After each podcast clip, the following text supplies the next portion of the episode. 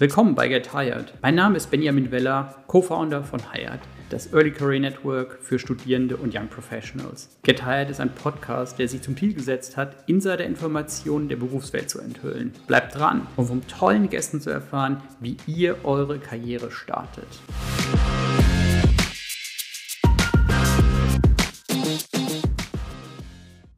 Äh, willkommen zu unserer neuen Podcast-Folge. Heute haben wir Ronny Reinhardt bei uns von Cloud and Heat. Äh, willkommen, Ronny. Schön, dass du da bist. Danke für die Einladung. Ja, es ist echt, ähm, äh, ich bin total gespannt auf unser Podcast heute, weil heute werden wir vieles so über die Verbindung von Wissenschaft und Praxis, deinen Weg von, ähm, von äh, einer Anstellung als, als Wissenschaftler an der Uni in, ähm, in deine jetzige Position ähm, kennenlernen. Und ich glaube, da, da haben wir ganz viele interessante Ansatzpunkte. Ja, ich denke auch, das ist ein interessantes Thema, ähm, wozu ich auch immer mal wieder Fragen erhalte. Also soll ich jetzt noch promovieren? Ähm, bringt das was? Ähm, wann bringt das was und bringt es vielleicht nichts? Und ähm, wie schafft man dann auch den Übergang wieder in die echte Wirtschaft? Super. Äh, Ronny, willst du dich und euer Unternehmen vielleicht kurz mal vorstellen, ähm, für die, die euch noch nicht kennen? Ja, gern. Ähm, also ich bin Ronny Reinhardt.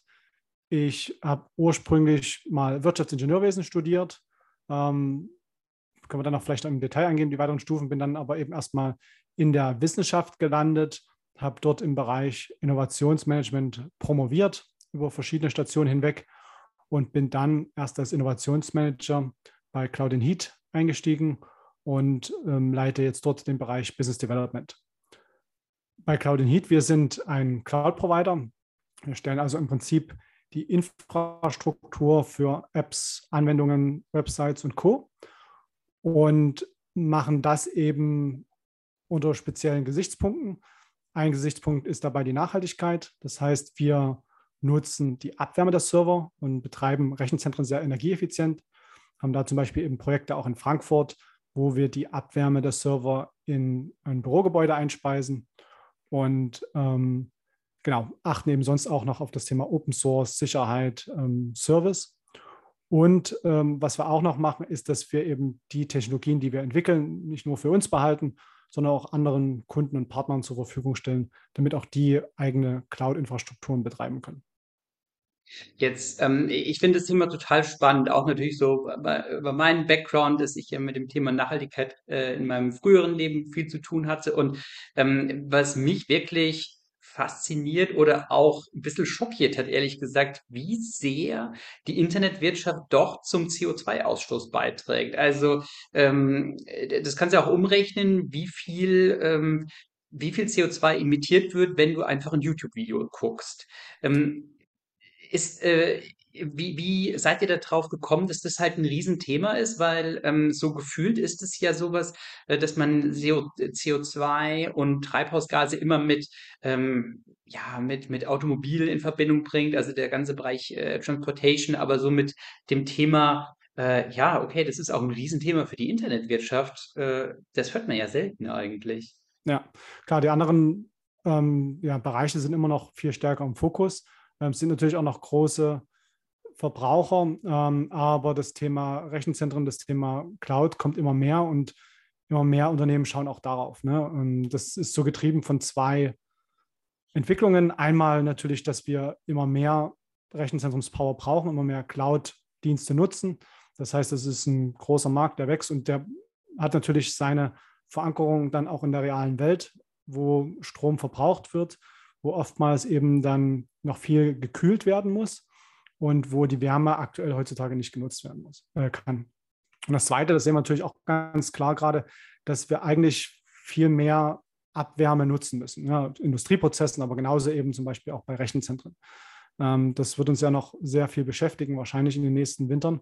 Ähm, und da müssen wir natürlich jetzt schon Weichen stellen, dass wir so effizient wie möglich Abwärme nutzen. Und ja, die Idee ist schon vor über zehn Jahren entstanden. Ähm, unsere Gründer ähm, hatten da tatsächlich das Problem, dass ähm, Server in ein Passivhaus eingebaut werden sollten und da eben ganz praktisch die Idee kam, okay, kann ich denn eventuell diese Serverabwärme gleich nutzen, um so ein Passivhaus, also ein sehr energieeffizientes Haus mit zu beheizen. Und das war so der Grundgedanke für die Geschäftsidee und die Frage, dann kann man sowas nicht eben auch größer machen.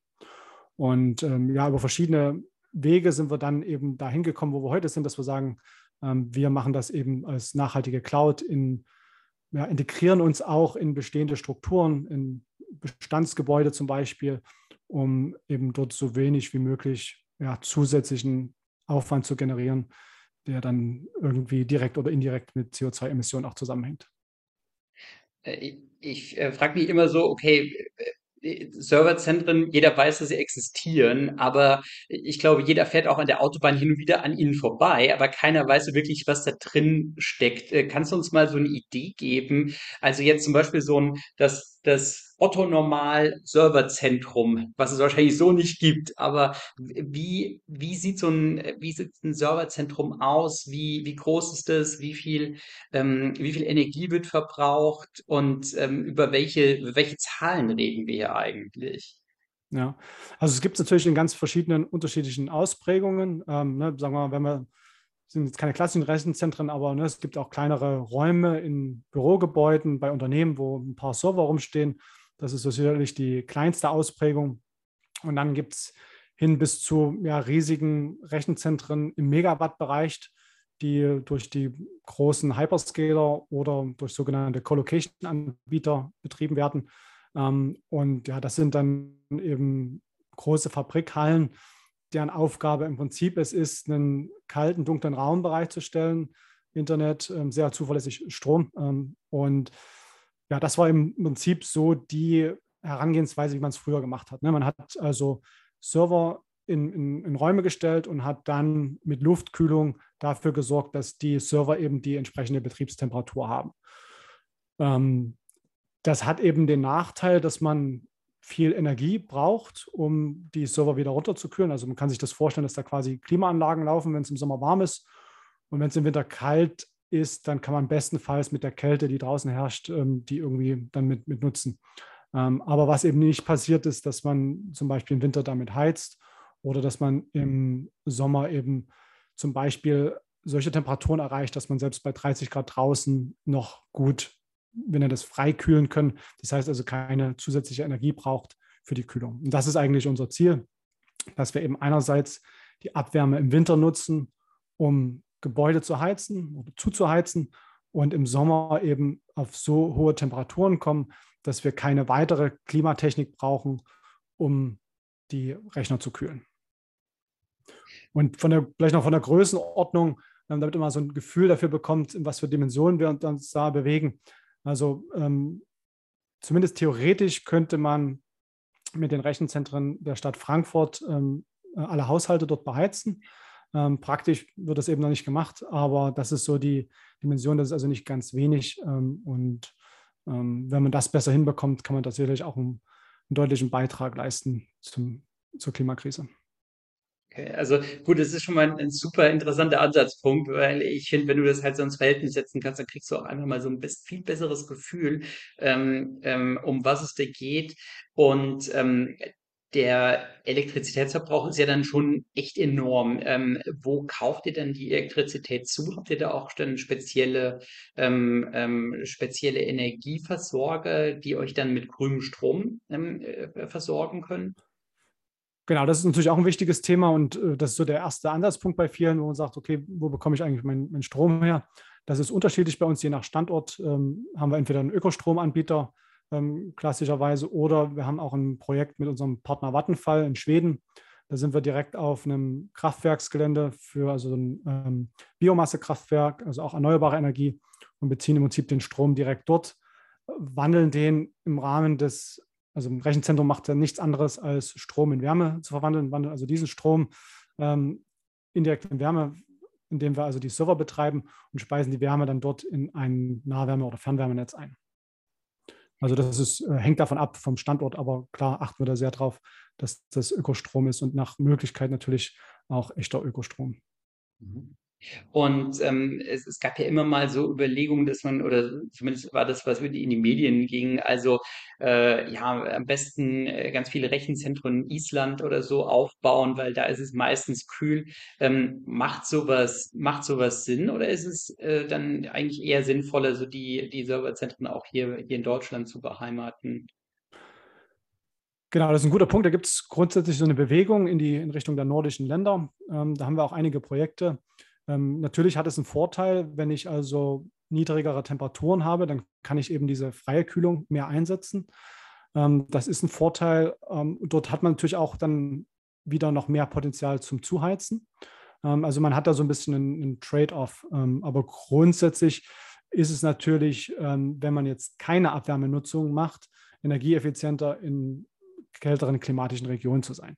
Das ist aber auch nicht immer zielführend, weil man entweder zum Beispiel nah an den Kunden sein will, also geringe Latenzen haben möchte, also relativ schnelle Reaktionszeiten, ähm, oder eben auch aufgrund von Richtlinien, Daten in bestimmten Ländern oder bestimmten Regionen sein müssen. Also da gibt es, ähm, ja, glaube ich, überall Bedarf in, in Deutschland, ähm, genauso wie auch in den Nordics. Und ähm, das ist ja jetzt was, was, was euch schon, schon recht einzigartig macht. Ähm, wie, äh, wie nehmt ihr das so wahr, wenn ihr mit, ähm, mit anderen, mit anderen äh, Serverbetreibern sprecht ähm, oder Rechenzentrumsbetreibern? Wart ihr da so vor fünf Jahren vielleicht noch die so ein bisschen die grünen Exoten und mittlerweile ist es so, okay, hätten wir besser mal das gemacht, was ihr gemacht habt? Ja, das ist eine spannende Frage. Ich glaube tatsächlich, äh, Cloud Heat war da schon vor der Zeit, vor zehn Jahren. Das war ähm, ähm, ja deutlich, bevor sich viele damit beschäftigt haben. Ähm, es ist trotzdem auch, also die, wenn wir jetzt, also man kann das natürlich aus verschiedenen Perspektiven sehen, wenn wir jetzt auf die Rechenzentrumsbranche schauen, ist es natürlich ähm, vielleicht auch ein bisschen überraschend eine relativ konservative Branche. Mhm. Das heißt, wir haben dort viele unterschiedliche Unternehmen, die alle quasi im Gleichschritt sich bewegen müssen, damit man eben zu diesem neuen Ansatz kommt. Ne, das heißt also, man hat Rechenzentrumsbetreiber, man hat Serverhersteller, man hat auch Kunden, die das nachfragen müssen und so weiter. Das heißt also, ähm, da passiert nach unserer Einschätzung noch relativ wenig beziehungsweise relativ langsam. Ähm, wo man eben schon auch was sieht, ist auf der Kundenseite, also auf der Cloud-Kundenseite, dass also immer mehr Kunden jetzt gezielt nachfragen, okay, und vor allem auch die Mitarbeiter dieser Kunden, wo setzen wir eigentlich ähm, unsere Cloud ein? Was, wie sind die Emissionen dort? Ähm, und was können wir tun, um das zu verringern? Ähm, und das treibt natürlich dann wiederum andere Sachen an. Und genauso, was wir auch sehen, was auch sehr hilfreich ist, dass äh, von großen Unternehmen werden auch die Vorstandsboni an CO2-Reduktionen geknüpft. Sowas ist auch mal extrem hilfreich für die gesamte Organisation, dass man ähm, da also Bewegung reinbekommt. Also ähm, ja, wir sehen da jetzt deutlich mehr Bewegung als vor vielleicht fünf Jahren. Ähm, aber es ist natürlich auch noch ein Bereich, wo wir noch nicht so weit sind, wie beispielsweise im Ökostrommarkt. Ne, da ist das ein etablierter Markt, da gibt es eine ganz klare Kundengruppe und ähm, das wird auch explizit nachgefragt. Ähm, bei uns gibt es da schon, ich nenne es mal Pionierkunden, die genauso auch denken. Aber es gibt eben viele Kunden, die eben genauso erstmal schauen, okay, das muss funktionieren, das muss laufen. Das ist sowieso die Basis für alles andere. Und dann gucke ich mir perspektivisch, ähm, ich sage mal, etwas weichere Themen an, wie die Nachhaltigkeit. Aber ich denke, das ähm, wird immer mehr kommen. Das sehen wir jetzt Stück für Stück auch immer mehr. Und ähm, du sagst eben, ja, die Branche ist ein bisschen konservativ, was man ja bei äh, allem rund um Internet eigentlich gar nicht so erwartet. Aber erklärt sich das dann daher, dass du sagst, also bei euch darf halt nicht so viel schief gehen oder idealerweise eigentlich gar nichts schief gehen, weil ähm, wenn du dann halt den Ausfall des Server hast, dann ist halt schlecht, dann können viele Dienste nicht mehr abgerufen werden. Ganz genau. Darauf muss man immer achten. Also es gibt immer hohe Anforderungen an Ausfallsicherheit, an Redundanz. Ähm, das, genau, das ist vollkommen klar. Und ähm, der, ja, vielleicht eben noch stärkere Grund ist eben, dass man sehr viele verschiedene Player hat, die gemeinsam auf das gleiche Ziel hinsteuern müssen. Also mir nützt eben ein Rechenzentrum nichts mit Wasserkühlung, wenn ich keine Server habe, die wassergekühlt sind und die eben auch diese hohen Temperaturen liefern, um die Wärme ähm, einzubringen. Und genauso nutzt man auch ein Rechenzentrum nichts, was zwar Wasserkühlung kann, was wassergekühlte Server hat, was aber beispielsweise keine Integration hat in ein Wärmenetz oder in ein Gebäude oder in ein Quartier vielleicht. Das heißt, da sind sehr viele wertschöpfungsübergreifende Schritte notwendig, um das hinzubekommen. Und jeder optimiert natürlich erstmal sein, auf seinem lokalen Bereich, hat ein lokales Optimum.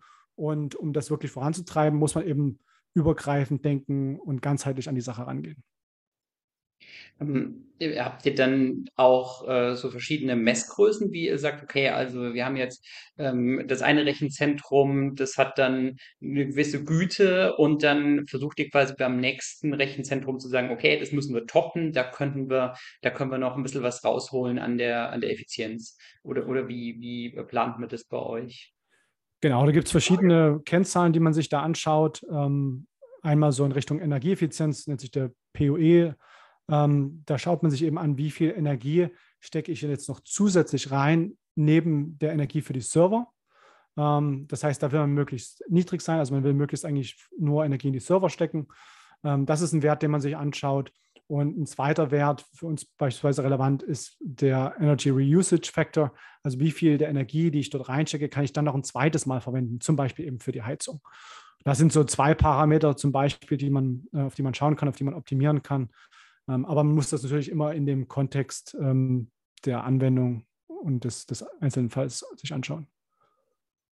Ähm, Jetzt ist natürlich super interessant, wie, ähm, wie bist du in diesem interessanten Bereich gelandet? Also, ähm, als wir zum ersten Mal gesprochen haben, fand ich das halt mega spannend, weil äh, genau dieses Thema, glaube ich, ist so das, was ganz viele Menschen jetzt umtreibt ähm, aktuell, weil jeder sieht halt, was, was passiert im, im Sinne von, ähm, ja, die Klimakrise äh, ist real, äh, du musst jetzt handeln, ähm, jetzt müssen wir halt ganz viele Verhaltensweisen umstellen und ähm, da ist es natürlich toll, wenn, wenn ein Unternehmen als Pionier im Bereich, ähm, im Bereich Rechenzentrum vorangeht. Ähm, war das für dich damals auch eine der, der, der relevanten Gründe, zu Cloud NT zu gehen? Ja, da muss ich, glaube ich, ein bisschen nochmal ausholen. Also ich bin ja. tatsächlich, ähm, also am Ende meines äh, Studiums war ich auch ähm, ich sage mal, im Umfeld des Lehrstuhls für Entrepreneurship und Innovation und des, der Gründungsinitiative der Uni als Hilfskraft unterwegs. Und da kam eben eine Anfrage rein, hier gründet sich gerade was, ähm, die brauchen nochmal einen Studenten, der so ein bisschen dabei hilft, ein paar Excel-Tabellen zu machen, einen Businessplan mit auszuarbeiten, ein paar Berechnungen ähm, zu machen. Und ähm, da ich schlecht Nein sagen kann, habe ich eben Ja gesagt. Und das war im Prinzip Cloud and Heat. Und ich habe da ähm, zum Ende meines Studiums und so ja, ein bisschen auch vielleicht noch am Anfang dann ähm, das oder nach dem Abschluss meines Studiums dort mitgeholfen, mitgearbeitet, habe eben den Gründer kennengelernt und einen der Gründer ähm, und habe damit unterstützt. Bin dann eben aber erstmal in die Wissenschaft gegangen und äh, bin dann später wieder zurück zu Cloud Heat und das ist natürlich auch ein, ein, großer Motivator, an solchen Themen mitzuarbeiten.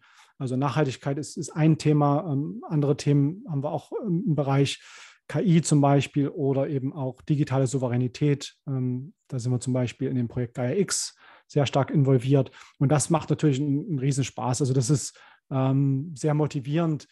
Ich sage immer, das, das motiviert zumindest mich mehr als jetzt der x App äh, irgendwie nochmal was zu versuchen, was ja auch ganz viele Startups machen, sondern das sind wirklich äh, Themen, die uns und die Gesellschaft sehr stark prägen werden. Du hast eben kurz erzählt, wie du äh, deine, deine Uni-Karriere gestartet hast. Wie, wie bist du auf den, auf den Studiengang gekommen damals? Also war das für dich sowas, äh, was dich schon während des Abis interessiert hat, ins Engineering zu gehen, aber das so zu verbinden mit einer, ähm, mit einer ökonomischen Perspektive? Wie, wie war da dein Entscheidungsweg? Ja, der war eigentlich so, dass ich mich äh, nicht entscheiden konnte. Ähm, mich hat sehr vieles interessiert und dafür war natürlich Wirtschaftsingenieurwesen perfekt, weil da hat man ein bisschen was von jedem. Ähm, andere nennen uns ja liebevoll Enten. Also wir können alles ein bisschen schwimmen, laufen, fliegen und nichts davon so richtig.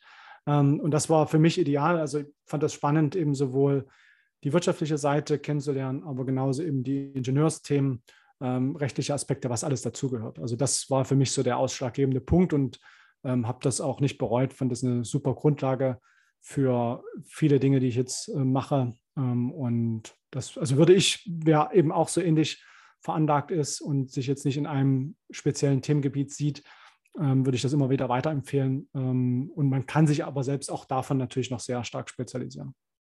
Ja, und, und das war das auch, was du dann im Studium gemacht hast. Also, dass du dann, du hast dann ähm, erstmal ähm, Bachelor und Master gemacht.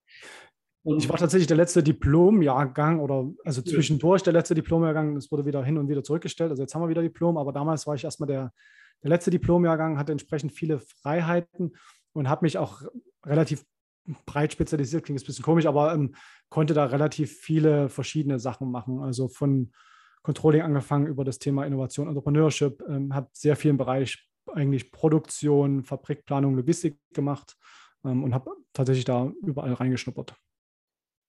Und äh, während deines Studiums hast du da ähm, auch schon viele Praktika gemacht oder wie, wie war das bei dir?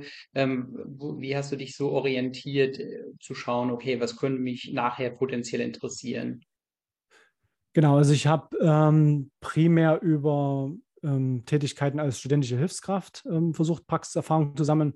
Wir hatten auch ein halbes Jahr Praktikum äh, vorgesehen. Das habe ich in der Logistikberatung gemacht. Das war auch spannend. Ähm, genau, also das ist unheimlich wichtig, da in so viele Bereiche wie möglich reinzuschauen, ähm, um da ein Gefühl dafür zu bekommen, was passiert denn wirklich da draußen jetzt ähm, außerhalb der, der Uni. Und da hatte ich eben zwischenzeitlich auch ja, mal drei Tätigkeiten als studentische Hilfskraft parallel ähm, an verschiedenen Lehrstühlen. Und, ja, im begrenzten Stundenumfang natürlich, aber um, um da wirklich ähm, reinzuschauen, sehen, was passiert da. Und damit ist dann auch der erste Kontakt in Richtung Wissenschaft natürlich passiert.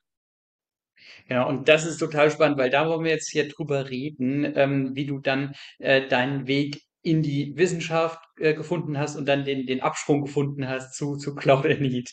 Ähm, ähm, du hast dann nach dem, also du, du hast ja schon erzählt, du äh, bist dann äh, bei Cloud Need schon ein bisschen gewesen, hast da ähm, ein bisschen mit denen, ähm, mit denen gearbeitet hast, wahrscheinlich auch super wichtige Beiträge geliefert, dann mit dem, mit dem Businessplan und so weiter. Ähm, wie war dann für dich so dieser, dieser Move wieder so zurück zur Uni? Also wie, ähm, wie, wie bist du es angegangen? Weil ich glaube, das ist für viele, die uns halt zuhören, ähm, eine ganz, ganz spannende Frage. Also ist es was, ähm, also man, mir macht vieles an der Uni Spaß. Ähm, ich könnte ich könnt mir grundsätzlich auch vorstellen, ein bisschen länger da zu bleiben. Ähm, ich habe vielleicht schon mal ein Tutorium gemacht ähm, oder Tutorium äh, durfte ich geben und ähm, glaube, habe da, hab da irgendwie Spaß dran gehabt. Könnte mir vorstellen, ein bisschen länger da zu bleiben. Und ähm, das sind ja viele Gedanken, die einem so in den Kopf kommen. Und das äh, fände ich total spannend, das mal so ein bisschen mit dir zu ordnen und so ein bisschen zu analysieren, was, was da so Gedankengänge sind. Ja, genau. Ich glaube, das ist sehr typisch. Ähm, bei mir war es eben so, dass ich dann ab dem fünften Semester äh, mit dem Lehrstuhl da, ich glaube, es war das fünfte Semester, also im Hauptstudium, dann angefangen hatte, dort zu arbeiten und Einblicke zu bekommen, was da eigentlich passiert. Da hat man ja sonst so als Student äh, wenig ähm, Einblick. Und ähm, ich hatte dann das Glück, dort auch relativ intensiv eingebunden zu werden in, in Forschungsprojekte und eben auch schon sehr frühzeitig mal die Aufgabe bekommen zu haben, jetzt ja, schreib doch mal eine Seminararbeit, wie du ein wissenschaftliches Paper schreiben würdest. Und ähm, das war, sage ich mal, ein großes Glück für mich, weil ich damit natürlich sehr früh schon lernen konnte, wie funktioniert sowas grundsätzlich, ähm, was muss man da eigentlich machen, beachten und damit eben schon Erfahrung sammeln konnte und ein gutes Gefühl hatte, okay, ist das was für mich? Macht mir das Spaß? Kann ich das gut?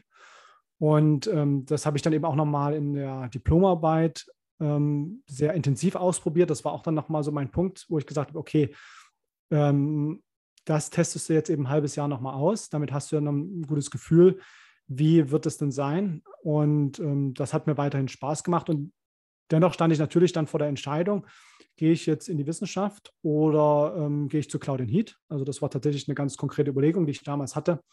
Und ähm, für mich war dann der Gedanke entscheidend, okay, wenn ich jetzt nicht direkt die Promotion mache, dann wird es wahrscheinlich nichts. Und ähm, man muss dazu sagen, dass ich ja vielleicht ein bisschen Anfängerglück hatte, aber es lief eben sehr gut in der Wissenschaft bei mir, hatte relativ frühzeitig schon Erfolge und dachte, okay, dann versuche ich doch auch mal die Promotion so anzugehen, dass eine Karriere in der Wissenschaft vorstellbar ist. Und das war eigentlich so das Ziel, womit ich dann gestartet bin. Genau, ich habe dich nämlich eben vollkommen falsch vorgestellt. Ich hätte dich eigentlich als Dr. Ronny Reinhardt vorstellen müssen. Genau. Ähm, da haben wir den Spannungsbogen noch ein bisschen aufrechterhalten. Ähm, Könntest du noch ein bisschen was erzählen, so wie, wie deine Entscheidung da war? Weil ich glaube, viele, die da vor der Entscheidung stehen, die sagen, okay, weißt du, ich finde es ganz interessant, aber ähm, in vielen Bereichen ist es ja so, dass die Entscheidung zur Promotion bedeutet, ich habe mich dann jetzt so schon einige Jahre gebunden, weil ähm, das ist ja jetzt nichts, was du in zwölf Monaten machst. Oder zumindest die meisten machen sich in zwölf Monaten äh, Chapeau, wer es in zwölf Monaten schafft. Und ähm, das ist dann ähm, ja sicherlich auch was, was dann, was ja schon eine sehr, sehr wichtige Entscheidung ist. Und genau, also das wäre super interessant, wenn du mal ein bisschen erzählen könntest, okay, was waren da die Faktoren, wie, ja. ähm, wie bist du zu dieser Entscheidung gekommen? Weil die, die Entscheidung, das war ja dann schon was für die nächsten, ja, drei, vier, fünf Jahre dann. Ja. Ja, ist, glaube ich, ein sehr komplexes Feld. Also das ne, Wichtige ist, wenn man jetzt auch auf andere schaut, ähm, ne, gibt es die Möglichkeit, möglichst frühzeitig schon mal da reinzuschnuppern. Weil es ist ganz schwer, das von außen einzuschätzen, wie es denn sein wird. Ähm, da hatte ich, wie gesagt, Glück, dass ich da sehr intensiv schon an dem Lehrstuhl war, dort gearbeitet habe und dann wirklich schon ein gutes Gefühl hatte, was es eigentlich bedeutet, wissenschaftlich zu arbeiten mhm. und was es auch bedeutet, wenn ich versuche, dort mal Karriere zu machen, ähm, was da eigentlich zählt. Ähm, also ich glaube, der wichtigste Faktor bleibt aber trotzdem macht mir das irgendwie Spaß und Freude. Weil das wissenschaftliche Arbeiten ist schon auch speziell. Ähm, das ist anders als das Arbeiten in Unternehmen in, in, vielen Dimensionen. Und ich muss da schon ein paar Sachen mitbringen. Ich sage mal einerseits methodisch, aber mir müssen auch ein paar Sachen liegen, wie man ein, Paper schreiben. Also ne, das Schreiben ist ja auch was, was äh, manchen relativ leicht fällt und andere quälen sich damit. Und wenn ich mich damit quäle, dann macht es einfach keinen Sinn, weil das ist ein ganz wesentlicher Bestandteil der Arbeit. Das heißt also, ich habe mir schon überlegt, ähm, was macht mir Spaß. Ähm, mir hat auch Cloud and Heat schon damals viel Spaß gemacht, muss ich sagen. Ähm, zwar eben nur als Student erstmal, aber das fand ich auch interessant. Ähm, und bei den wissenschaftlichen Arbeiten hat mich damals persönlich natürlich schon gereizt, eben diese Anfangserfolge, wo man sehen konnte, okay, hier bin ich eben schon so weit, wie andere, die jetzt eben ihr Studium abschließen, noch nicht sind. Also da war ich irgendwie durch diese lange Vorlaufzeit, dass ich eben dort schon so lange in dem Lehrstuhl war, ähm, war ich eben, hatte ich schon so viel Verständnis davon, wie eben auch die Doktoranden dann. Da habe ich gesagt, okay, das ist erstmal spannend, das kann ich offensichtlich gut, mir macht das Spaß. Und ähm, ich habe trotzdem auch, mir war dann auch schon bewusst, darüber können wir auch nochmal sprechen dann, ähm, dass es dann schon auch mal irgendwann einen Absprungpunkt geben kann, ähm, geben muss vielleicht. Also die Wissenschaft ist ja eben ein Up-or-Out-System. Das heißt also, ich muss entweder irgendwann Professor, Professorin werden oder ich muss in aller Regel eigentlich dann raus. Und da darf man halt den Absprungpunkt nicht verpassen, dass man irgendwann zu lange da bleibt, dann keine Professur bekommt und dann ja fast schon schwer vermittelbar ist, wenn man dann zu lange in dieser Welt geblieben ist. Und ähm, du hast eben von den Anfangserfolgen gesprochen. Das heißt, du hast an, an Papern gearbeitet und die sind dann besonders gut, äh, gut angekommen oder auch publiziert worden? Oder wie, wie, ähm, kann ich das verstehen? Ganz genau, genau. Also das war, ähm, also meine Seminararbeit von mir ist auf einer Konferenz angenommen worden und ist auch in einer Fachzeitschrift äh, angenommen worden und auch dann die, später die Diplomarbeit ähm, sogar einen Preis gewonnen und ist eben auch gut veröffentlicht worden. Und das, ja, das lief erstmal alles sehr gut. Das heißt, vielleicht müssen wir da noch ein bisschen auch ausholen für Leute, die jetzt das noch nicht so kennen, das System. Ähm, weil als Studierender denkt man ja auch, die Lehrer nimmt sehr viel ein nimmt sie auch zeitlich, ist aber für die Karriere in der Wissenschaft spielt es eigentlich, muss man leider sagen, kaum eine Rolle. Also das alles Entscheidende ist die Forschung, die Forschungsleistung und die wird in aller Regel daran gemessen, wie gut ich publiziere. Also wie gut ich meine Forschungsarbeit, die ich gemacht habe, wie gut die in einem bestimmten Journal angenommen wird. Also wenn ich, ähm, ja, gibt es eben Journals, die sind unterschiedlich gelistet. Es gibt hm, zum Beispiel A, B, C und dann muss ich eben möglichst weit oben ankommen. Und ähm, das zeigt dann im Prinzip, was meine Forschungsleistung ist. Und gibt es noch andere Themen, wie kann ich noch Forschungsgelder einwerben? Ähm, passe ich dann irgendwann mal an die Uni, wo ich mich dann bewerbe und ein paar andere Themen. Aber das Hauptaugenmerk liegt dann tatsächlich auf der Forschungsleistung. Das ist ja auch oft so das, äh, was man so ein bisschen als Kritik an, an manchen äh, Professoren oder, oder Wissenschaftlern hört. Okay, die äh, melden sich zu einem Thema sehr intensiv zu Wort, obwohl sie kaum was dazu publiziert haben. Also das ist dann der, der Goldstandard sozusagen oder der, die, die Währung, in der du das Ganze misst, wie viel du publizieren kannst. Genau, also in der Wissenschaft sozusagen ähm, misst sich die Reputation ganz klar nach der Publikationsliste. Das heißt, da schaut man rein, was hat die Person dazu eigentlich geforscht? Wie gut ist das? Je nach Fachbereich sind das ein paar andere Metriken. Ist das zum Beispiel ein sogenannter Impact Factor äh, des Journals oder eben andere Qualitätsrankings. Aber darum geht es im Wesentlichen, ja, ganz mhm. genau. Und ähm, diese, ähm, äh, also das ist ja schon mal ziemlich cool, wenn du, wenn du startest und dann ähm, direkt mal, äh, ja, wenn es auf einer Konferenz präsentiert wird und so weiter. Das äh, war natürlich wahrscheinlich ein ziemlicher Boost für dich, dass du dann auch so gedacht hast, okay, das will ich jetzt nicht liegen lassen, weil wenn du es halt dann, äh, wenn du das dann nicht in eine wissenschaftliche Karriere ummünzt, dann ist es ja eigentlich so, ist es ganz nett, aber du hast jetzt keinen wirklichen, äh, ja, keinen, keinen wirklichen, äh, ja, wie soll ich sagen, du hast jetzt kein, äh, kein wirkliches Outcome aus der ganzen Sache. War das so, so eine Dank äh, Denkweise, die du hattest? Ja, sicherlich spielt das auch mit eine Rolle. Ähm, aber genau, es ist eigentlich so die Kombination aus, mhm. mir macht das Spaß und ich kann das offensichtlich ganz gut. So, ne, das ist ja, sind so zwei entscheidende Treiber. Ähm, und damit ne, hat man Erfolge. Man hat aber auch jetzt, wenn man tagtäglich daran arbeitet, fand ich das spannend, hat ein gutes, sehr gutes Umfeld. An dem Lehrstuhl, wo ich war, mit der Gruppe, hat ein gutes Team dort. Und ähm, das waren so die, die entscheidenden Faktoren dafür erstmal für den, für den ersten Schritt, ja.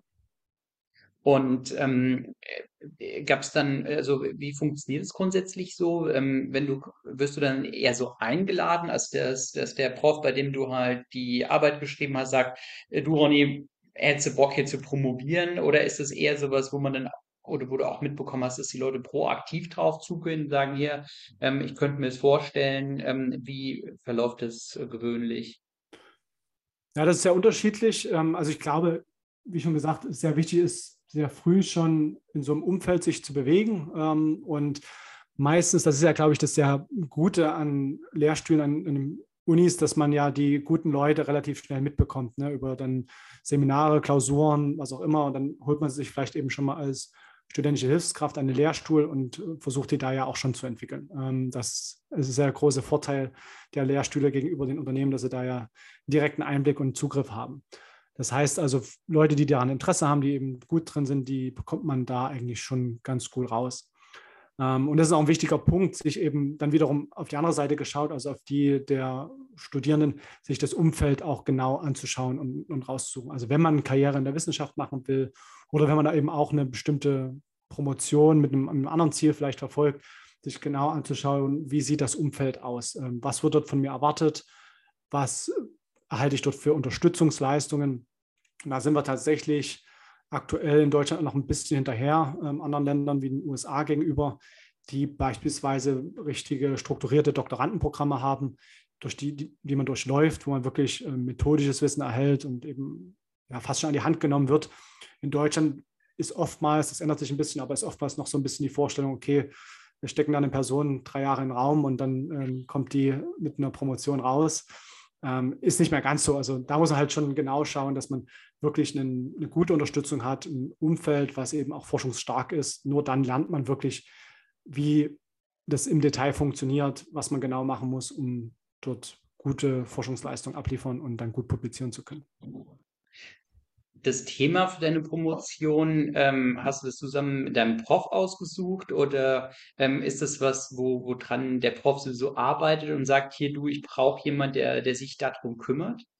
Wie, wie also, funktioniert sowas? Bei mir hatte sich das auch entwickelt. Ähm, das war tatsächlich, ist aus dem herausgekommen, aus meiner ersten Seminararbeit quasi, hatte sich das entwickelt. Ähm, war also dort ein, ein wissenschaftlicher Mitarbeiter, der mich damals eben betreut hat, der dann auch die Gruppe geleitet hat, in der ich war, ähm, wo wir gesagt haben, okay, das ist ein spannendes Thema. Ne? Und dann guckt man sich das selber an. Und das ist auch nochmal ein kritischer Punkt tatsächlich auch in dem, in dem Pfad. Ähm, es kann sehr hilfreich sein, wenn man ein vorgegebenes Thema hat. Wenn man sich mit dem identifizieren kann, ist das natürlich super, weil es, ich kenne auch viele Beispiele, wo allein die Themensuche ein Jahr, zwei Jahre gedauert hat, bis man wirklich gesagt hat, okay, das ist eine relevante Fragestellung, die ist noch nicht beantwortet und ich habe jetzt auch eine Idee, wie ich die ergründen kann. Ähm, deswegen ist das schon wichtig und deswegen war das natürlich auch ein Vorteil, damit ein bisschen Vorlauf ranzugehen, eben schon mal in der Studiezeit Paper zu lesen, sagen, okay, das ist wirklich eine Forschungslücke oder sagen, nee. Ähm, und das Thema, das prägt einen natürlich dann auch für eine lange Zeit. Also da muss man schon, darf man auch jetzt nicht zu schnell sagen, okay, ja, das ist es jetzt und das nehme ich. Ähm, gerade wenn man dann auch in der Wissenschaft bleiben will, ähm, aber auch wenn man in die Wirtschaft gehen will, muss man sich natürlich genau überlegen, was ähm, hat das Thema dann für Implikationen? Ist das ein Trendthema? Ist das ein Thema, das eben später auch nochmal attraktiv ist, wo es eben auch Professoren Stellen dafür gibt? Oder ist das was vielleicht, und das ist nicht immer ganz einfach einzuschätzen, ein Thema, was äh, tot ist, ne? wie irgendwie ähm, ja, eine Big Bang Theory, manchmal String Theory, dann als für tot erklärt wird und dann ne, hat man, steckt man auf einmal in der Sackgasse als Wissenschaftler, wenn man auf das Pferd gesetzt hat und drei Jahre dazu geforscht hat und dann ähm, sagt man, okay, das war es jetzt. Ne? Also da muss man natürlich sehr, sehr gut aufpassen. Ähm, aber auch dort muss man natürlich schauen, dass man irgendwie ein Thema hat, mit dem man sich selber identifizieren kann. Ja, das ist ja bei, ähm, also weil du Big Bang gerade ansprachst, ist ja Sheldon auch mal so gegangen, ja, oder, oder Roger, dass sie sich auf einmal irgendwie festgestellt haben, okay, Sackgasse, Mist.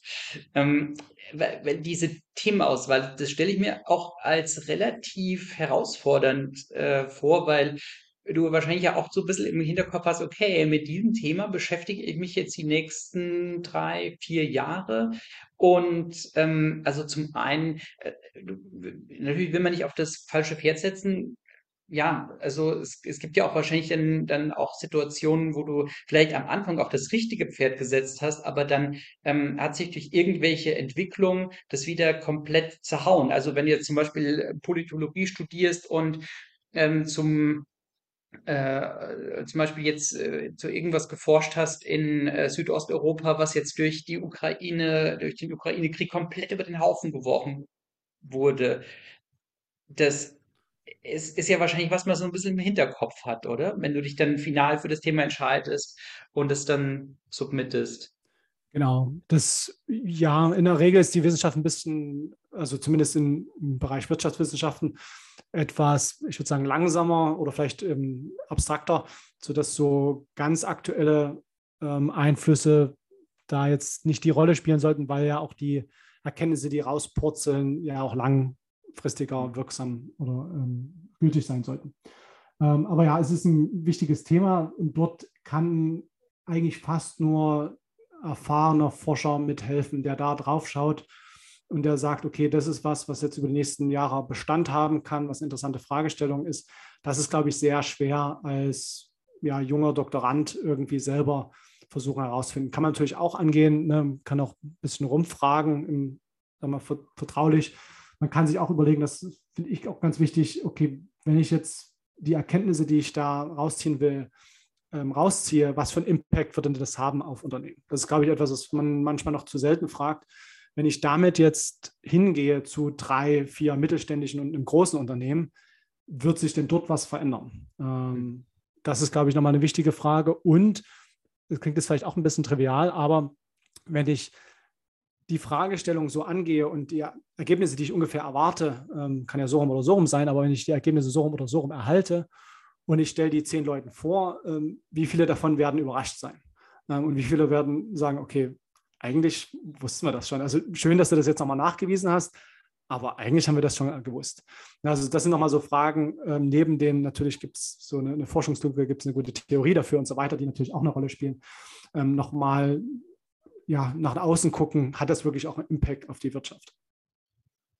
Ähm, hattest du auch mal zwischendurch so Phasen, wo du gedacht hast, boah, ich kann es echt nicht mehr sehen, klar.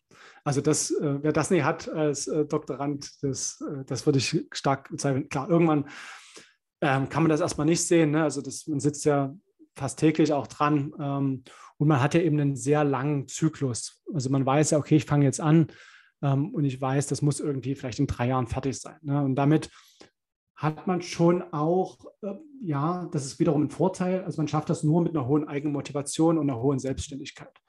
Und ähm, das hatte ich auch mit ja, einigen Kolleginnen und Kollegen besprochen. Also man lernt daraus schon auch viele Sachen für andere Kontexte. Also eben zum Beispiel so ein Thema finden. Ne? Das ist ja auch ein bisschen wie so eine kleine Startup-Gründung. Das heißt, ich muss irgendwo eine Lücke finden, eine Marktlücke, die es eben noch nicht gibt. Ich muss das Thema so aufbereiten, dass ich es auch anderen pitchen kann, also meinem Doktorvater, meiner Doktormutter. Ich muss vielleicht eben sogar Funding beantragen dafür, für die Forschung, die ich machen will. Ähm, ich muss dann Daten sammeln, Daten analysieren, muss am Ende daraus eine Story machen. Also auch ein Forschungspaper ist ähm, knallhart auch eine Story, die ich dort verkaufe.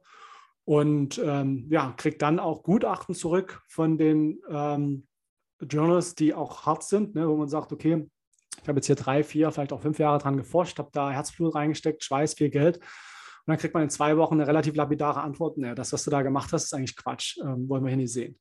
Ähm, ne, also auch solche Rückschläge dann zu verkraften und die kommen in der Regel, die kommen regelmäßig in der Wissenschaft. Damit, das ist eigentlich der Standardfall und man freut sich dann über jede Annahme sehr stark. Also das ne, kann man schon auch dann übertragen in andere Kontexte und ähm, damit auch viel ja, Erfahrung rausziehen aus solchen Erlebnissen. Ist es so, dass du dann, ähm, also ich stelle mir das echt hart vor, wenn du halt wirklich äh, lange dran gearbeitet hast und sagt jemand, boah, nee, das ist totaler Blödsinn. Ähm, wie motivierst du dich dann? Also ähm, mit den anderen ähm, Doktoranden zusammen oder wie, wie hast du das dann so verarbeitet? Ja. Das ist ja schon, schon echt eine blöde es, Situation. Es ist, so. Also die Wissenschaft an sich äh, ist auch kein ganz einfaches Gebiet. Ne? Also man braucht eben diesen Drive. Es gibt auch Umfelder, das liest man immer und kriegt man auch mit, ähm, wo sehr viel Druck herrscht. Ähm, also ich habe so Sprüche gehört wie 70 Prozent Stelle, 70 Stunden Arbeit. Ähm, ich sehe da jetzt kein Problem von Professoren. Ähm, es gibt auch viele Berichte, ne, wo man auch relativ spät noch angerufen wird. Also das ist, gibt da auch schon einen gewissen Druck und man hat eben einen sehr, sehr also sehr hohen Wettbewerbsdruck. Ne? Also der wird auch immer stärker. Ähm, da habe ich mich auch nochmal ausgetauscht mit Leuten, die eben jetzt noch in der Wissenschaft sind, die nehmen das auch so wahr, ähm, dass man halt ähm, immer mehr Leute für immer weniger Plätze in den Journals kämpfen müssen. Und ähm, ja, das Schlimmste, was man eigentlich dann bekommt, ähm, ist dann eben Feedback, wo Sachen drinstehen, die nicht nachvollziehbar sind. Also jede Forschungsarbeit hat Schwächen. Ähm, wenn die dann identifiziert werden und das hat, fand ich immer ein bisschen leichter zu verarbeiten und sagen, okay, ja, das hat Schwächen, ähm, das wusste ich vorher. Ich habe keine andere Lösung dafür gefunden ähm, und die haben es identifiziert und haben es deswegen abgelehnt. Da sage ich, okay, fair. Ähm, ähm, Problem hatte ich immer natürlich mit Gutachten, die das Paper nicht verstanden haben, irgendwelche Sachen überlesen haben und man quasi keine Chance mehr hatte, da ein Feedback zu geben. Ne? Oftmals kriegt man es nochmal zurück und kann darauf antworten. Das ist auch nochmal ein sehr intensiver Prozess aber manchmal wird es einfach auch so abgelehnt. Aber ja, das geht natürlich dann auch wieder, dann ist es halt der doofe Gutachter, der keine Ahnung hat. Dann kann man, sag ich mal, den, den Frust äh, da irgendwie loslassen und macht sich dann über den Gutachter lustig und damit äh, klarzukommen. Aber ja, man muss das, muss man lernen, das zu verarbeiten, abzuhaken und ich habe mir dann immer relativ schnell dann das neue Ziel gesucht, okay, wo kann ich das Paper jetzt am besten unterbringen, was ist der nächste Schritt, beziehungsweise das auch schon im Hinterkopf zu haben. Eigentlich schon damit zu rechnen, dass es auch mal nicht kommt und sagen, okay, was ist denn eigentlich der nächste Schritt dann? Wo würde es denn dann hingehen, ähm, wenn es dort eben nicht klappt? Hattest du auch irgendwo so eine Sollbruchstelle, dass du gesagt hast, also wenn ich bis zu einem gewissen Zeitpunkt nicht da bin, dann ist Schluss. Dann ähm, dann lasse ich sein, ähm, bevor ich mich irgendwie verrenne oder äh, dann sage, okay, jetzt habe ich irgendwie an der Promotion acht Jahre lang gearbeitet und hm, also eigentlich nicht das, was ich geplant hatte. Genau, das war bei mir so, ähm, ich hatte gesagt, okay, ich mache also die Promotion, ähm, schaue, wie es läuft und da gab es eben viele positive Aspekte. Ähm, also ich war weiter relativ erfolgreich, noch nicht super erfolgreich in, in der Forschungsdimension Publikation. Also da kam immer was. Ähm, und ich war auch nochmal im Ausland und habe dann gesagt, okay, jetzt gehst du auch nochmal an eine andere Uni, um dort auch nochmal ein anderes Umfeld mitzunehmen, um eben vielleicht nochmal den letzten Boost auch zu schaffen. Ähm, und guckst dir das nochmal so ein paar Jahre an, um dann zu entscheiden. Das hatte ich mir schon vorgenommen. Also ich wollte, also es musste dann so eigentlich ein, zwei Jahre nach der Promotion hatte ich gesagt, muss es klar sein, dass ab diesem Zeitpunkt ich so viel auf meinem Lebenslauf stehen habe, dass ich dann eine Professur mit Sicherheit bekomme. Mhm. Weil die Herausforderung ist natürlich, dass die Professuren thematisch relativ eng sind. Das heißt also, man hat in seinem Themenfeld, ähm, ja, vielleicht in Deutschland 50 bis 100, wenn man es breit auslegt. Ähm, und man muss natürlich dann auch örtlich flexibel sein. Also wenn irgendwo eine Professur äh, frei wird, ne, dann muss man halt gucken, komme ich dahin, will ich da umziehen, will ich dahin pendeln. Ähm, und das ist natürlich auch nicht ganz trivial. Das heißt also, ähm, da ich auch ein bisschen örtlich gebunden war, hatte ich gesagt, okay, bis dahin muss klar sein, dass ich, wenn ich mich irgendwo bewerbe, dass ich dann das auch bekomme äh, und dann irgendwie so im, im Hickhack bin. Und das war eben dann bei mir der Fall, dass es nicht klar war. Also ich hatte so ein paar Sachen, einen großen ähm, Forschungsantrag für viel Geld, der hatte nicht geklappt. Ähm, mein, ähm, ich sage mal, Hauptpaper aus der Dissertation, was aus meiner Sicht sehr gut war, ähm, was auch einen Preis gewonnen hatte, aber was eben nicht in die ganz, ganz oben Top-Liga der Journals gekommen war, ist eben auch nochmal abgelehnt worden.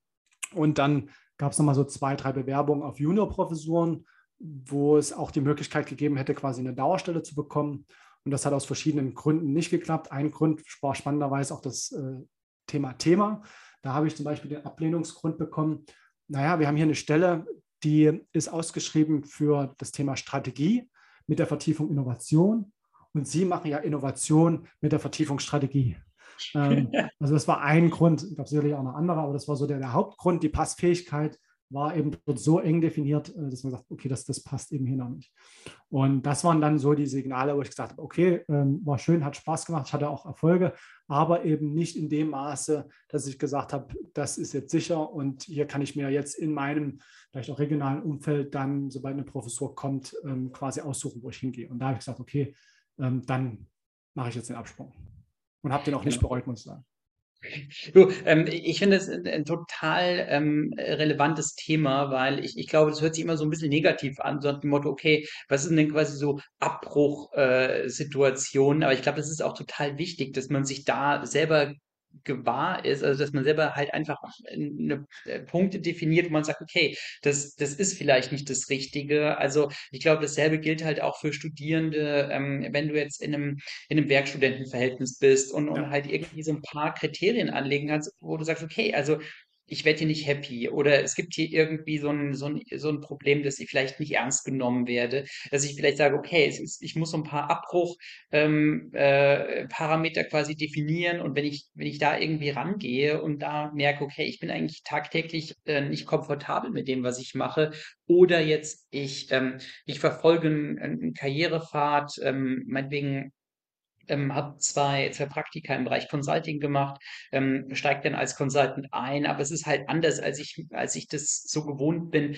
Ich glaube, dann ist es halt auch ganz wichtig zu definieren, okay, wo ist denn vielleicht Schluss, wo muss ich vielleicht auch mal eine, ähm, diese ganz, ganz harte Entscheidung treffen, okay, ich ändere was. Ja, auf jeden Fall und selbst auch schon ähm, bei der Promotion selbst, ne? also auch dort ist auch niemand dazu verpflichtet, das Ding durchzuziehen bis zum bitteren Ende, wenn man schon nach einem halben Jahr oder Jahr merkt, das ist es nicht. Also haben wir auch äh, viele Beispiele ähm, in, in, meinem Umfeld, die dann gesagt haben, ja, ähm, ich habe mir das anders vorgestellt oder die Bedingungen haben sich auch geändert und ähm, ich breche das jetzt hier ab. Und das ist, denke ich, sinnvoll für auch die, selbst für die Betreuer, ähm, für die Personen selber, die dann sagen, ähm, war vielleicht trotzdem eine interessante Erfahrung. Ich habe hier vielleicht auch selbst in dem Jahr schon 80 Prozent der Einblicke gesammelt, die man sammeln kann. Ähm, und ja, ähm, widme ich mich jetzt lieber anderen Themen zu. Also ja, finde ich auch total legitim und sehe ich auch ähm, nicht als Makel an. Also auch wenn ich jetzt eine Bewerbung erhalten würde,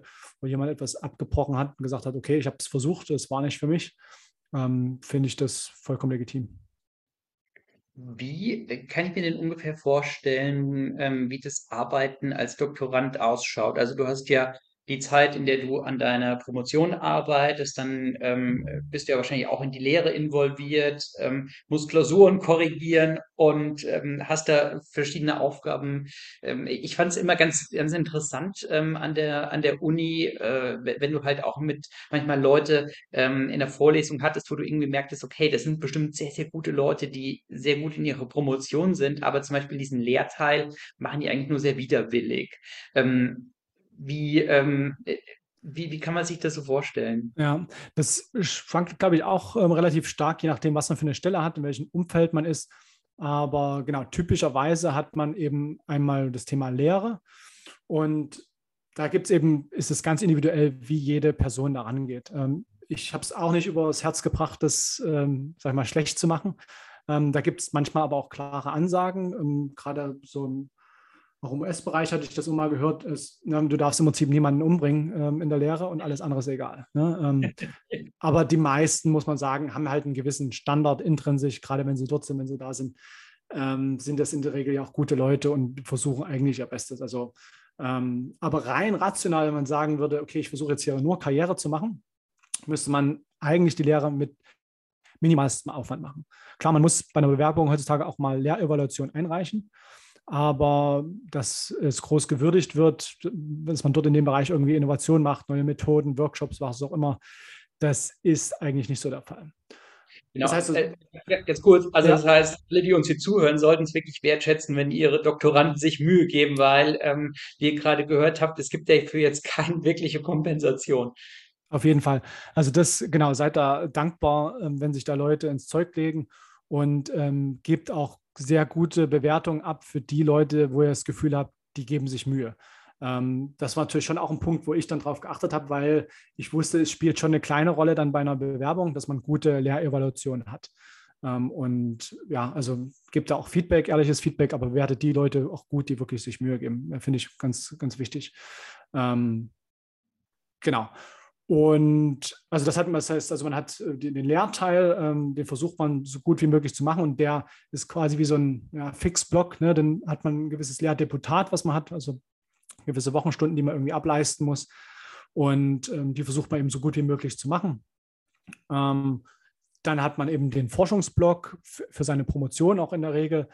Da kann man eben unterschiedlich stark eingebunden sein in Projekte, ähm, unterschiedlich stark auch mit dem Professor oder mit der Professorin zusammenarbeiten, manchmal auch ein bisschen losgelöster von den anderen Projekten.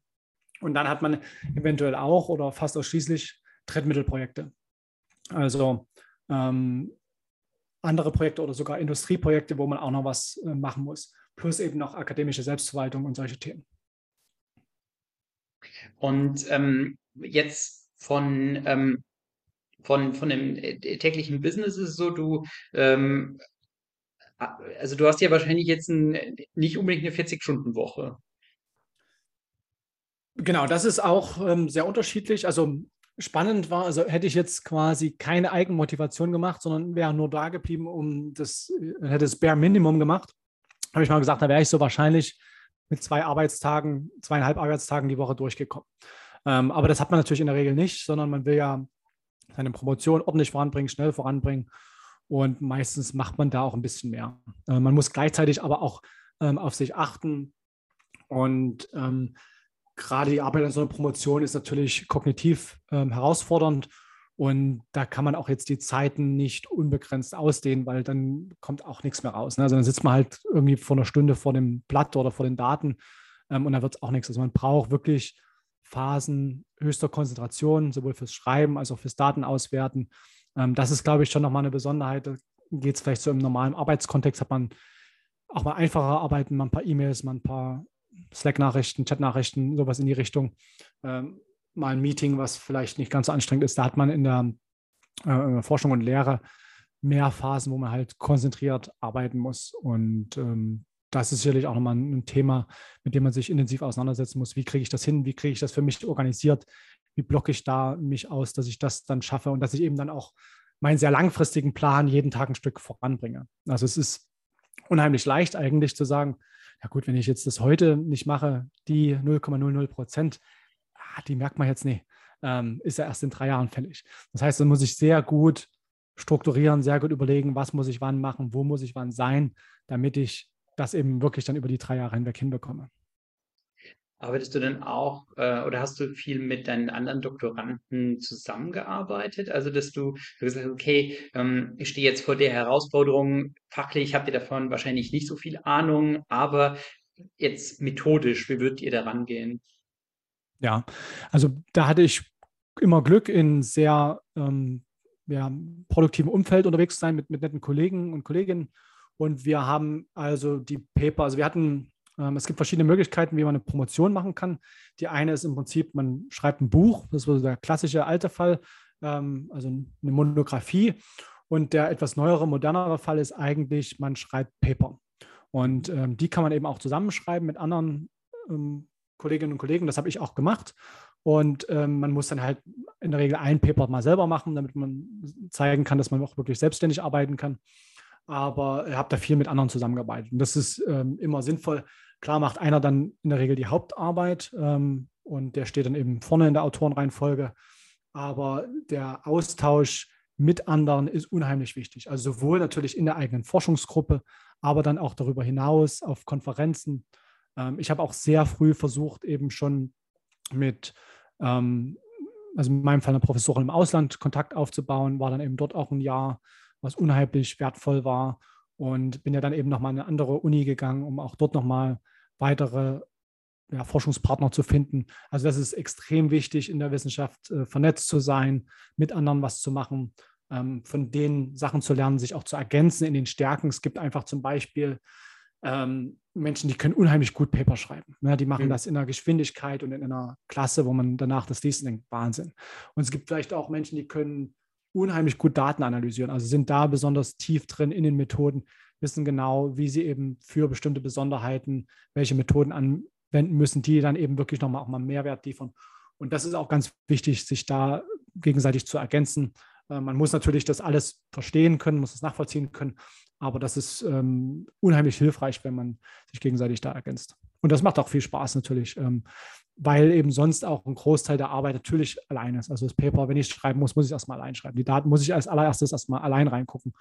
Ähm, aber das ähm, war bei uns dann immer so, dass wir viel zusammengearbeitet haben und das war schön. Jetzt äh, gab es ja auch äh, viele Skandale zu Promotionen, die dann halt doch nicht so äh, äh, selbst gemacht waren. Ähm, ist, ist diese, also diese, diese Arbeit, wie, wie beurteilst du das erstmal so? Äh, kann sowas, ist es möglich, dass das so aus Schlendrian passiert? Oder, ähm, oder, oder wie, wie kommt sowas zustande? Ja, ist interessant. Ähm, ich habe auch als wissenschaftlicher Mitarbeiter hatte ich dann relativ schnell ein gutes Gespür für Verdachtsfälle und habe relativ viele, muss man leider sagen, ähm, Abschlussarbeiten gehabt mit Plagiaten ähm, mhm. In unterschiedlicher, unterschiedlichen Schweregrad, aber auch bis hin zu durchgefallen. ich konnte mir das auch nie so richtig erklären, muss ich ehrlich sagen, weil also bei mir war das auch immer eine Möglichkeit, mit mir zu reden als Betreuer ne, über, über, Themen. Ähm, aber es muss, also in dem, in dem Abschlussarbeiten, in dem Bereich muss das eben aus meiner Sicht damit zusammenhängen, dass es den Leuten unheimlich schwerfällt zu schreiben. Und dann einfach die es nicht schaffen, eigene Sätze zu entwickeln und dann anfangen zu kopieren. Also ich hatte sogar den Fall, dass quasi die meine Arbeiten äh, plagiiert hatten. Also sie hatten ein Paper von mir genommen, das quasi wortwörtlich übersetzt, ohne eine Quelle an. Und ich sage, Mensch, das kommt mir aber bekannt vor, das klingt aber gut. Und das ist ja gut ja, von mir. Ähm, also ja, also ich kann es mir ehrlich gesagt nicht erklären bei den Doktorarbeiten, die so bekannten Fälle aus der Vergangenheit.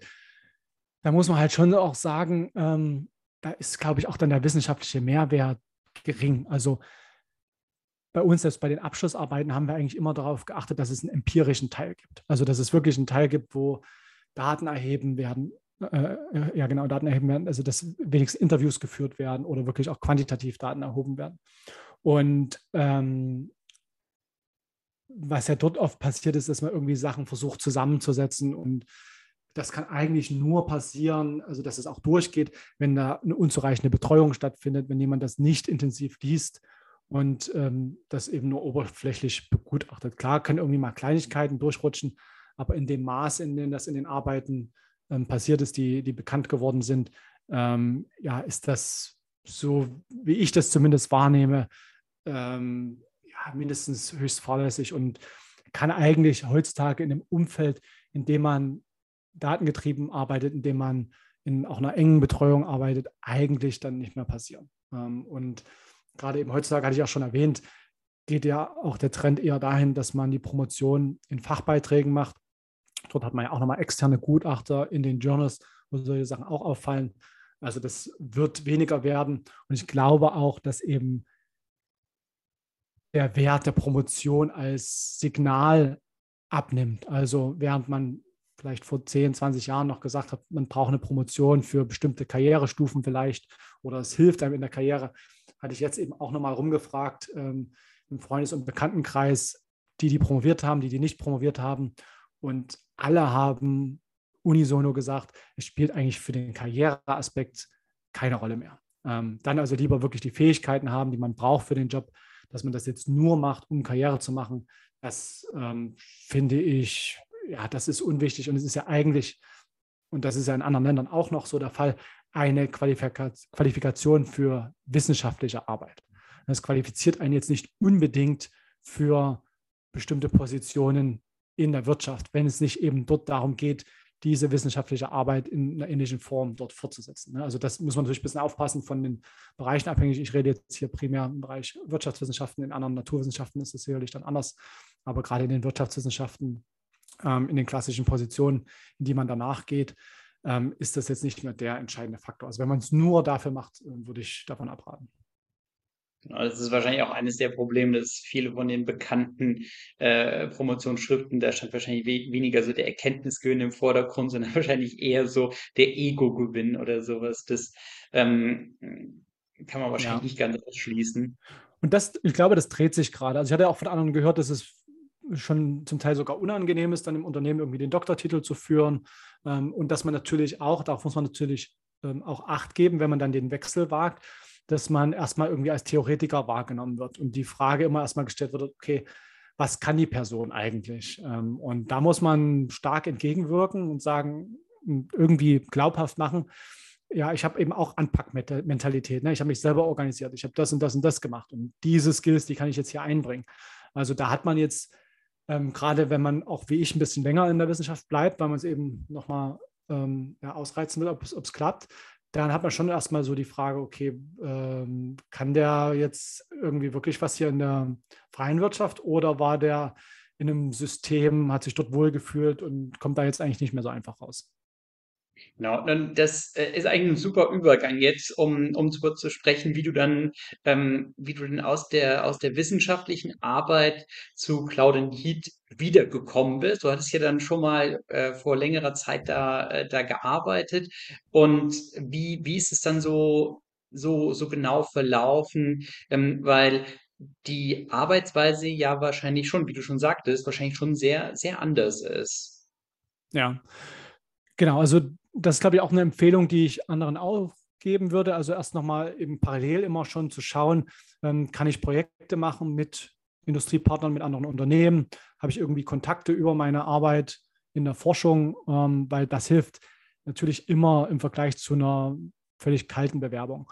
Ähm, und ich habe mich, also habe beides versucht damals, habe eben einmal geschaut, okay, was gibt es so für Stellen, die grundsätzlich passen könnte, hatte mich da umgeschaut und hatte eben dann zu Kontakten wie eben dem Gründer ähm, da nochmal ähm, Kontakt aufgenommen und hatte eben angefragt, okay, habt ihr für jemanden wie mich eigentlich Verwendung? Und das Gute war eben, dass ich offensichtlich mich nicht ganz doof angestellt hatte ähm, zu Beginn, also vor ja, mittlerweile zehn Jahren. Ähm, und der Gründer mich eben noch gut in Erinnerung hat und gesagt, ja, ähm, grundsätzlich können wir gute Leute immer gut gebrauchen. Und dann haben wir eben erstmal gesprochen, okay, was gibt es für Möglichkeiten, was gibt es für Themen und äh, das ist ja auch immer nicht ganz trivial, ähm, weil gerade so in dem Bereich, wo ich jetzt war, so Innovationsmanagement, das gibt es auch nicht in allen Unternehmen. Ähm, wo kann man denn da rein? Und äh, wichtig ist eben, glaube ich, wirklich, dass man zwischendurch nicht völlig den Kontakt verliert, was in der Wirtschaft passiert und dass man eben gut vermitteln kann, ähm, dass man dort mit anpacken kann und Probleme lösen kann. Und das ist, glaube ich, das, was man ja total äh, gut lernt in der Promotion, die Angst vor komplexen Problemen. Ähm, ne, man weiß, man hat mal in einem Bereich gearbeitet, wo quasi die Grenze des menschlichen Wissens war und sagt, okay, und da ne, war man dann der Experte geworden. Also kriegt man das mit anderen Problemen auch irgendwie hin. Und, ähm, und das ist ja auch ein Vorteil, wenn man dann in einen Kontext kommt, der vielleicht auch ein bisschen fuzzy ist, wo es nicht sofort ähm, alles klar ist, sondern wo immer wieder auch mal ganz unterschiedliche Probleme auftreten. Ähm, und da ist man natürlich dann gut einsetzbar, weil man weiß, okay, die Person kann auch neue Probleme erstmal angehen ähm, und, und kommt mit denen gut klar, kann sich selber gut organisieren. Und ja, und damit ist es ähm, quasi so, ein, so, eine generalistische Stelle geworden. Also wie gesagt, Innovationsmanager war das äh, damals auch. Das war vielleicht auch nochmal hilfreich, auch mit dem Kontext, dass ich mich erstmal um das Thema Förderprojekte mitgekümmert habe. Also Förderprojekte beantragen, ähm, damit eben unterstützen, auch in der, in der Verwaltung. Das war natürlich was, was ich grundsätzlich kannte. Und ähm, dann eben, glaube ich, ein guter Punkt ist auch, sich dann daraus zu entwickeln. Also ich, man, die meisten, also man sollte vielleicht nicht die Erwartung haben, dass man jetzt mit einer Promotion sofort irgendwo, ich sag mal, oben einsteigt oder sowas, sondern was das einem ermöglicht, ist, glaube ich, dass man eine solide Stelle findet, die irgendwie zum Profil passt und ähm, sich dann daraus herausentwickeln kann. Also das Potenzial dann relativ schnell zeigen kann, äh, wenn man wenn es hat. Und das habe ich so auch in, äh, bei anderen Kolleginnen und Kollegen gesehen, die haben dann Einstieg gemacht und sind dann unheimlich schnell auch in Konzernen oder in ja, großen Mittelständlern dann aufgestiegen. Aber ich glaube, den Fehler, den man sozusagen machen kann, ist zu sagen, ich bin jetzt hier der Schlauste, weil ich jetzt eine Promotion habe und komme da jetzt und stelle total hohe Forderungen, was Gehalt angeht, was Position angeht, ähm, dann wird man natürlich ähm, eher auf ja, Widerstand und Ablehnung stoßen. Aber wenn man sagt, ja, bin jetzt erstmal hier, bin vielleicht auch erstmal ein bisschen weniger zufrieden und ähm, werde euch dann im Verlauf überzeugen. Ähm, ich glaube, das ist eine ganz gute Herangehensweise, die ich jetzt schon bei anderen gesehen habe ähm, und ähm, die sicherlich hilfreich ist, dann den Übergang gut zu gestalten.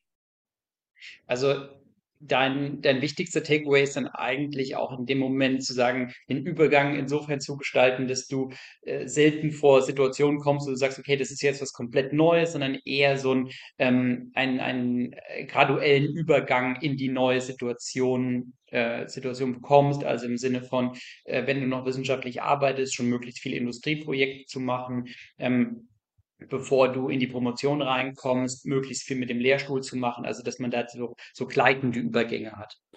Genau, also wenn einem das gelingt, ist das natürlich gut. Das klappt nicht immer. Ne? Manchmal ist man dann auch schon ähm, ja, irgendwie an einem Punkt und hat das jetzt vorher nicht bedacht. Aber genau, ich kenne da auch Beispiele. Ähm, ehemaliger Kollege am Lehrstuhl, der hat zum Beispiel dann eine, einen Tag die Woche schon für ähm, einen VC-Fonds gearbeitet zum Beispiel ähm, und hat da eben schon mitgearbeitet. Und damit war dann der Übertritt natürlich denkbar leicht. Ne? Das war vielleicht auch ein Extremfall, aber sowas ähm, hilft natürlich sehr. Ähm, aber auch sonst, denke ich mal, schafft man es, wenn man jetzt nicht zu lange irgendwie in der Wissenschaft bleibt, schafft man auch so einen Übergang. Und gerade auch heutzutage ist es ja so, dass ja, eher Leute gesucht werden. Und wenn man dann eben darauf achtet, dass man jetzt nicht sich zu sehr als Theoretiker und äh, der Schlauste unter den Schlauen präsentiert und da ein bisschen Demut auch hat vor dem, was da in der Wirtschaft passiert, denke ich, kommt man auch gut rein. Äh, und man muss sich natürlich schon überlegen, in welchen Kontexten man gut arbeiten kann.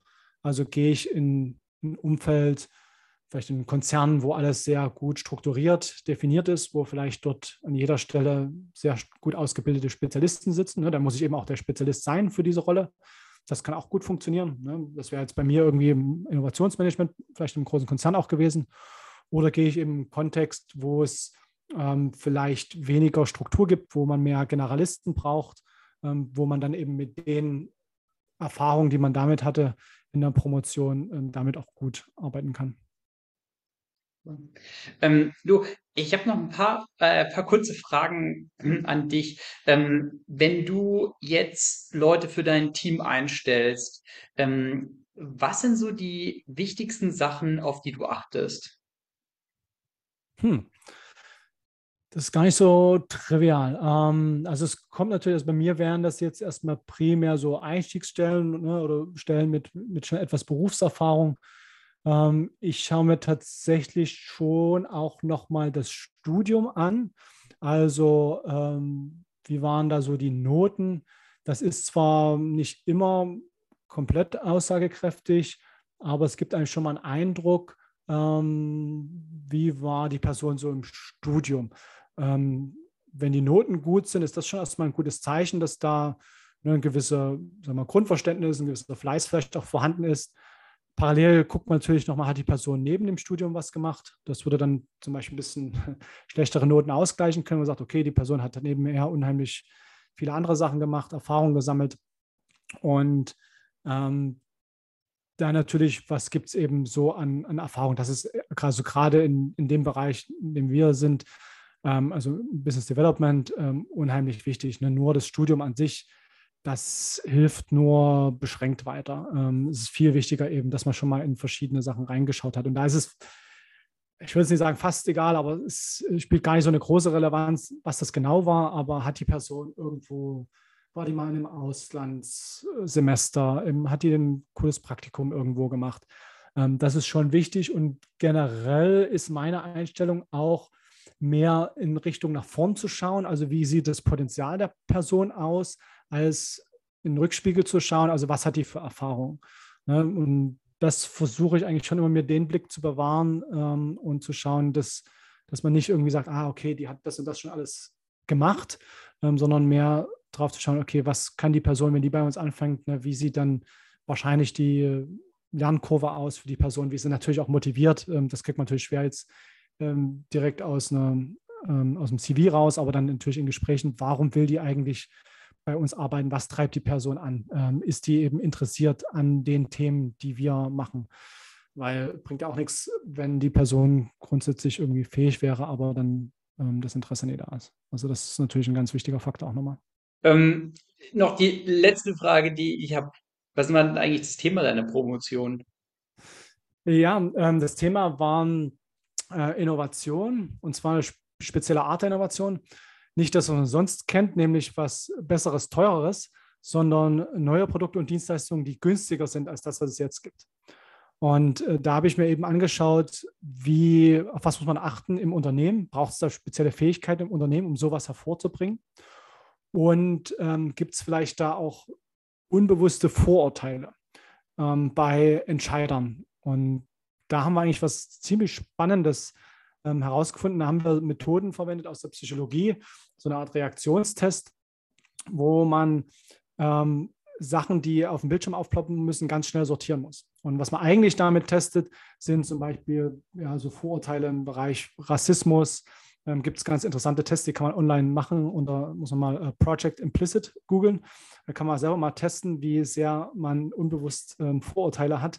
Gibt es verschiedene ähm, Sachen, Mann, Frau, ähm, eben unterschiedliche Hautfarben, Ost, äh, West für Deutschland auch bezogen zum Beispiel. Und äh, genau diese Methodik haben wir eben verwendet, um zu testen, ob Entscheider Vorurteile haben gegenüber Innovationen, die teurer sind versus Innovationen, die günstiger sind. Unabhängig davon, wie viel Gewinn die versprechen. Also das haben wir gleich gelassen und gesagt, okay, ähm, ist ganz klar definiert, die haben die gleiche Gewinnerwartung. Ähm, ähm, viele andere Sachen sind auch gleich, die vielleicht noch eine Rolle spielen könnten. Und man hat tatsächlich ähm, massive Reaktionsunterschiede gesehen, also in den Reaktionszeiten und in den Fehlern, wenn die Leute das eben zum Beispiel nach Erfolg sortieren mussten. Und ähm, das fand ich extrem spannend und äh, sehr überzeugend. Und das haben wir dann auch nochmal validiert mit anderen Experimenten, mit auch einem großen Datensatz. Da hatte ich zum Beispiel eben dann einen Forschungspartner aus den USA, der hat einen großen Datensatz gehabt aus dem Lebensmittelbereich und konnte dort ähm, mal reinschauen, ob er das dort auch findet. Und hat dort ähnliche Effekte gefunden, wo man sagt, okay, es gibt eigentlich tatsächlich wirklich mehr Innovationen in dem Bereich. Die sind aber, wenn man zumindest das nach Umsatz bemisst, nicht erfolgreicher. Und ähm, ja, aber das ist zum Beispiel eben auch noch ein Paper, was ähm, jetzt seit vielen Jahren immer noch unveröffentlicht ist, wo es mal einen Zwischenerfolg gab. Da gab es mal einen, einen, Preis auf einer Konferenz dafür, aber wo wir auch schon eben ja, seit vielen Jahren mit den Gutachtern kämpfen, um das ähm, ein gutes Zuhause für das Paper zu finden. Also das heißt, du bist da auch tatsächlich noch dran, also da, ähm, ähm, da aktiv dran, dran zu arbeiten. Ähm, aktiv wäre vielleicht zu viel gesagt, das äh, müssen jetzt dann tatsächlich meine Co-Autoren übernehmen. Ähm, ich bekomme noch E-Mails, ich lese ab und zu noch mal Sachen. Ähm, zeitlich schaffe ich das jetzt nur noch sehr eingeschränkt, da ähm, Sachen wirklich aktiv beizutragen. Ich hatte das in der Übergangsphase noch mal gemacht, so am Wochenende noch mal in, in Paper reingeschaut, auch ein paar Projekte dann noch abgeschlossen, die ja dort noch Überhang hatten. Aber das wird natürlich jetzt immer weniger. Aber ja, es passieren da tatsächlich noch Sachen, die man eben vor ja, teilweise vier, fünf Jahren angestoßen hat. Ja. Bonnie, ganz, ganz herzlichen Dank für deine Insights. Ich fand es mega spannend. Also ich glaube, hm, ich habe über äh, universitäre Lehre ähm, so viel gelernt, wie glaube ich noch in, in keiner Stunde zuvor. Ähm, vielen, vielen Dank auch für die tolle Vorstellung von äh, Claudine Heat. Ähm, das ist wirklich toll, was ihr da macht. Und ähm, ja, wir verlinken alles ähm, unten in der, in der Beschreibung. Und ähm, ja, ähm, ich freue mich aufs nächste Mal.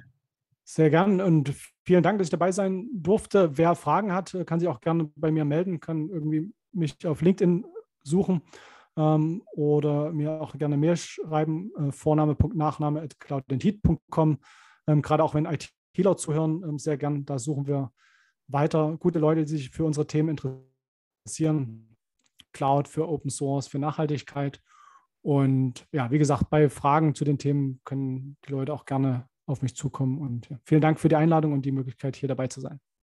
Sehr, sehr gerne. Und ja, genau, alle, die interessiert sind, ihr findet auch in der Beschreibung den Link zu der Talent-Community von Cloud and Heat. Also da, ähm, da freuen wir uns, wenn wir, wenn wir euch da, da zusammenbringen können. Und wenn ihr daran ähm, ja, beitragen möchtet, den Planeten zum einen besser zu machen, grüner zu machen, weniger CO2 zu emittieren und trotzdem eine sichere und gute Internetinfrastruktur zur Verfügung zu stellen. Vielen, vielen Dank, Conny. Bis bald. Danke dir. Mach's gut. Ciao, ciao. Ciao und vielen Dank fürs Zuschauen euch und ähm, bis zum nächsten Mal.